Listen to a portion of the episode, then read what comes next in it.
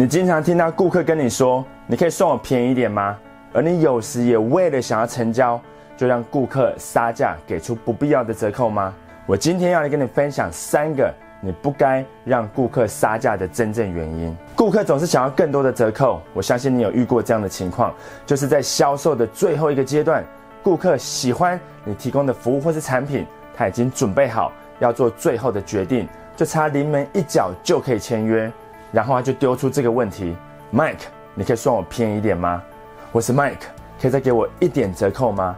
你的东西不错，我也想跟你买，但是你可以再算我便宜一点吗？”我们都有遇过这样的情况，到底该怎么做呢？OK，在我告诉你该怎么做之前，我先告诉你不该怎么做。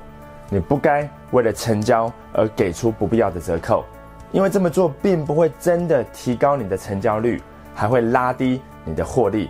而且会让以后的销售更加的困难。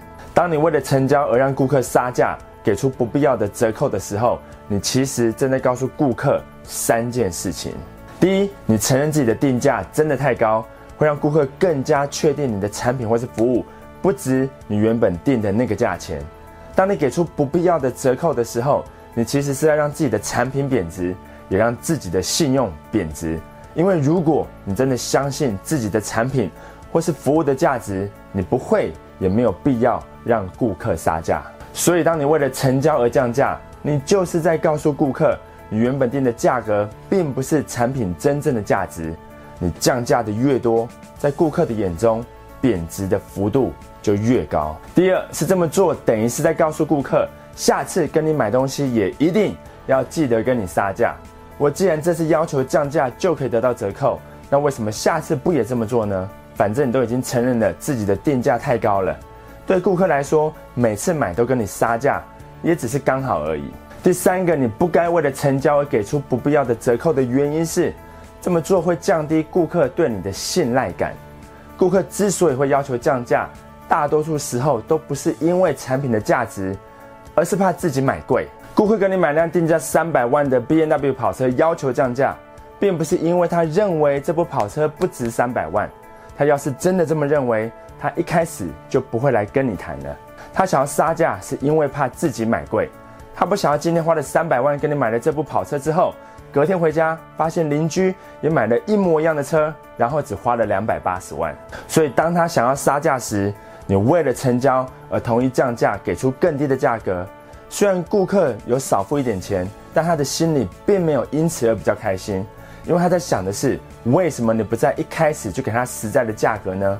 为什么你要刻意拉高售价？为什么你要等到我要求降价时才愿意降价？要是我没有跟你杀价，那我不就吃亏了？换句话说，同意让顾客杀价，会让他失去对你的信赖感，至少他不会再相信你以后提出的报价单，因为他们知道。那并不是你最低的价格，所以基于以上这三个原因，你或许不该再为了成交而给出不必要的折扣，让顾客杀价，因为这么做等于是在承认你原本的定价太高，暗示你的产品不值原本的那个价钱。第二是这么做等于是在告诉顾客，下次跟你买东西也一定要记得跟你杀价。第三是因为这么做会降低顾客对你的信赖感。